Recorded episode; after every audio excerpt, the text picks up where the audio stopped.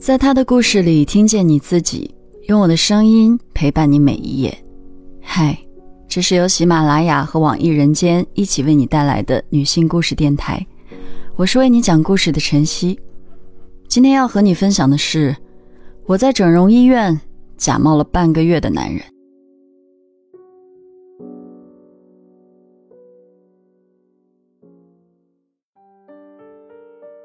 二零一七年十月底，我离开医院体制已有数月，年底工作并不好找。我在网上投了一圈简历后，等了一周多，才接到一家整容医院的面试通知。到了指定大厦，我来到二楼的美容医院。这家医院的规模不大，只占一层。路过手术室时，我心生疑惑：手术室也没个污染区和清洁区的过渡地带。一进去就带了一大堆细菌，这也能做手术？咨询护士把我引进会议室后离开了。等了几分钟后，一个年轻男人开门进来，自我介绍说他是运营部主管陈康。他二十岁出头，眼神却十足老成，搭配着脸上明显动过刀的痕迹，生生将实际年龄增了十岁。接下来的二十分钟，他跟我详细描述了工作内容。主要工作是多渠道的挖掘潜在客户。他还问了我平时会不会玩社交软件。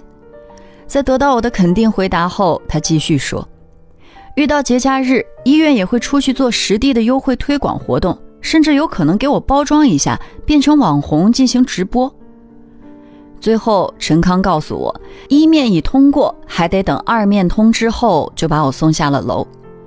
一个星期过去了，二面电话通知迟迟不来。在我等得焦急时，终于在第八天接到了电话。到达医院后，这次面试我的是一个自称副总的女人。她语速极快，像机关枪扫射般啪嗒啪嗒讲了一大堆后，跟我说：“干这行要的就是头脑，干得好一个月七八万不成问题，干得差只能拿底薪。如果我想清楚了，明天就来上班吧。”我毫不迟疑地点头答应，办好入职手续。陈康带我参观每一间治疗室，并逐一介绍。我们路过咨询室时，里面有两个二十岁出头的姑娘正在聊天白大褂松松垮垮地穿在身上，胸牌上赫然写着“整容医生”。其中一个姑娘掀起她那一厘米宽的欧式平行大双眼皮儿，看向我，夸我长得不错，不过建议我再植个发际线。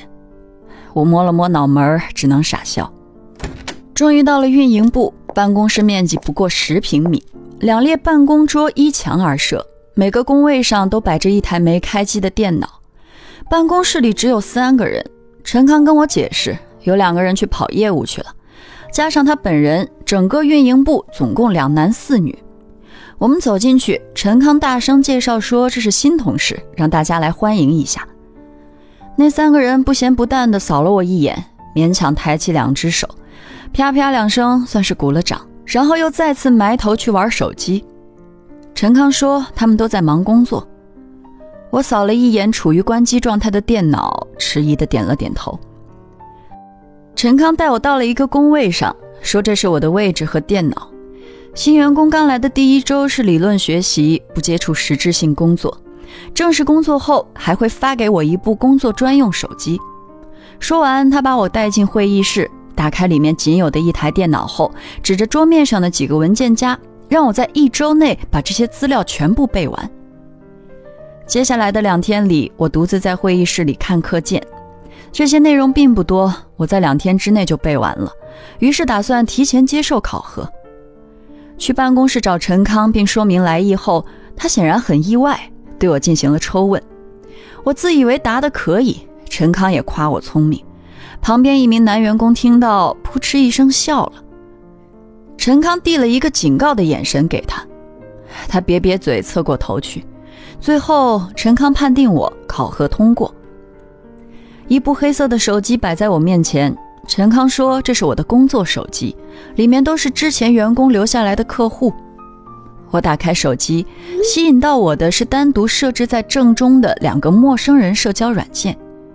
见我盯着这两个软件不说话，陈康一边小心翼翼地打量我的神情，一边斟酌措辞，说：“干这一行啊，得紧跟潮流，这些软件上年轻人多，思想也前卫，是最佳的潜在客户开发地。我点开微信，几十条新消息瞬间弹出，大多是些露骨的情话。再一看微信头像，原来是个眉目英挺的男人。我愣了好几秒，问他：“之前那个员工不是女生吗？”陈康停顿了一会儿，才略显犹豫地回答：“是女生。”但在所有的社交软件上，同事们用的都是男号。我哑然失笑，觉得世界观在轰然倒塌。上个班居然连自己的性别都要摒弃了。陈康又解释说，这是他们这两年对照着做过统计的，女号的吸引力远远不如男号，所以后来他们就多用了男号。看我没有否定，他又继续跟我讲解说，我们的主要工作就是聊天。除了客户来了要去接一下，别的都不需要管。提成也是按照全行业最高标准来的，一个月拿两三万完全没问题。说完后，他又意味深长盯着我说：“我接替的上一位也是大学生，但心思完全没在工作上。三个月试用期，一丁点业绩都没有，最后被辞退了。希望我千万不要学他。”我煞有介事地冲他点点头，心里却有了打算。年底工作不好找，何况之前我已经浪费了十余天，不如咬牙忍一个月，拿了底薪就走人。拿提成需要广施骗术，我是做不来的。见我一脸认真，陈康很满意，告诉我试用期是三个月，只要这期间业绩达到五万元，就算考核通过，可以转正，还可以拿提成。我扯出一个不露破绽的微笑，又忍不住内心吐槽。五万，我上哪儿找那么多人让我骗啊？陈康说完，回到了自己的位置。我坐在工位上，带着别样的心情环顾四周。今天大约是没有客户要接，其余几人都到齐了。四个女生正窝在工位上，捧着手机快速打字。除了主管陈康，唯一的男员工的工位和我相对。他的整容医生应该跟陈康的医生是同一个人。挺直的鼻梁略显生硬，下巴经过填充后显得很诡异。大约是骗局施展不顺，他眉头拧成川字，对着手机骂了句脏话。接下来的几天里，陈康和其他同事见我已领会了工作真谛，又没有要走人的意思，便抛开顾忌，撕掉伪装。从他们的谈话中，我逐渐拼凑出这份工作的真实面貌。这家整容医院规模不大，也没有太多资金。在绝大多数女性顾客被大医院吸引走后，这里便另辟蹊径，开始在各大社交平台上又以各色美男捡大医院的漏。成都附近卫校不少，也有几家规模不小的大学。小姑娘单纯好骗，学艺术的孩子也有强烈整容意向，这些人变成了目标人群。对于女孩子，自然是英俊的男人更容易骗取信任。除此之外，陈康等人用男号的另一个原因，是因为这座城市近年来文化的繁荣，使得社会对同志圈的包容和接受程度越来越高。这家医院嗅到商机，便在社交软件上大量注册男性用户，以交友、发展恋情等条件做诱饵，熟聊之后又暗示对方要完善一下颜值。引诱目标来整容，等假冒男人的女员工成功把人骗来医院时，便由陈康和另一名男员工亲自上阵接待。若是后续的手术出了问题，一般人也耻于将事情闹大，只能不了了之。这样两三年下来，竟让医院赚了个盆满钵满。认清这一切后，我愈发厌恶这里，但时间已过半月，我还是打定主意忍满一个月。可我的道行尚浅，拿捏不好消极怠工和装模作样的分寸。陈康看穿了我的懈怠，有时主动过来给我做技术指导，比如在引导没什么钱的学生时，就让他们做一些小项目，少量但多次，这样几次下来的钱也能赶上一个大项目。对于那些学艺术的女学生，就跟他们多灌输一些整容的观念，比如。在这个看脸的时代，没有颜值就没有未来等等。他还让我多在软件上发照片，把账号包装的高大上一些。说完，陈康把自己的手机递给我，让我拿去研究一下。我看了一下，他的主页上几乎每天都要发好几条状态，买的都是一些名牌手表或者 PS 看不出本人样子的自拍。底下的评论一片和谐，都是夸他帅或者感叹有钱，而他的回复基本都是在鼓吹有颜值就有一切。中午休息时，我上完厕所返回办公室。陈康和其他几名员工以为我出去吃饭了，正在办公室里大声谈笑，不加掩饰的嘲讽隔着虚掩的门清晰地传了出来。陈康说：“一开始以为面试时骗不到我入职，结果最后我也没走人。”另一个男员工附和着，骂现在的大学生太傻，背熟了理论有什么用啊？之后的提成肯定连他的零头都够不上。我失了底气，也不想与他们争辩，只好转身去休息室喝水。推开休息室的门，一个姑娘正坐在桌边吃蛋糕。她抬起脸看见我，突然说了句：“哎，你不适合干这行。”不等我回答，又递给我一只叉子，示意我坐下来一起吃。她是我们部门的五个女员工之一，好像叫李玉。从我第一次见她起，她似乎就只有一个表情，透着生人莫近的寒意。李玉一边看着蛋糕，一边问我：“作为大学生，跟他们这些人渣干这种怪异的工作，心里不觉得难受吗？”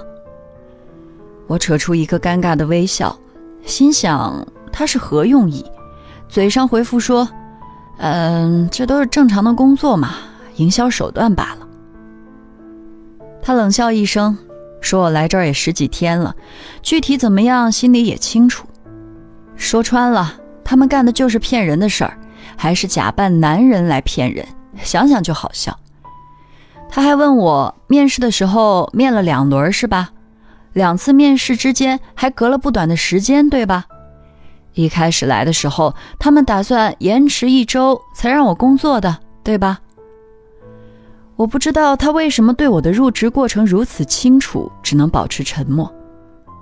李玉说：“这是他们的套路，这一大圈下来，把人拖上个十天半月，再告诉对方实际工作是什么样的，让人不想干也得继续干。说到底，就是先骗员工，再让员工去骗别人。”我听后有些心灰意冷，问他为什么要跟我说这些。他漫不经心地说。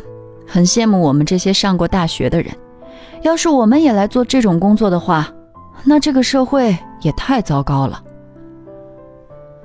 我又问他为什么还要继续待在这儿，他神色黯淡下去，说自己不待在这儿能去哪儿？他一没学历，二没本事，不干这个只能饿死了。之前他不顾父母反对，执意要来这个城市做模特。结果被所谓的经纪人骗财骗色，家是没脸回了。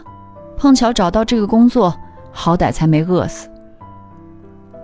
走之前，他还冲我轻轻笑了笑，让我去找个正常工作，至少不用骗人，也不用假扮男人。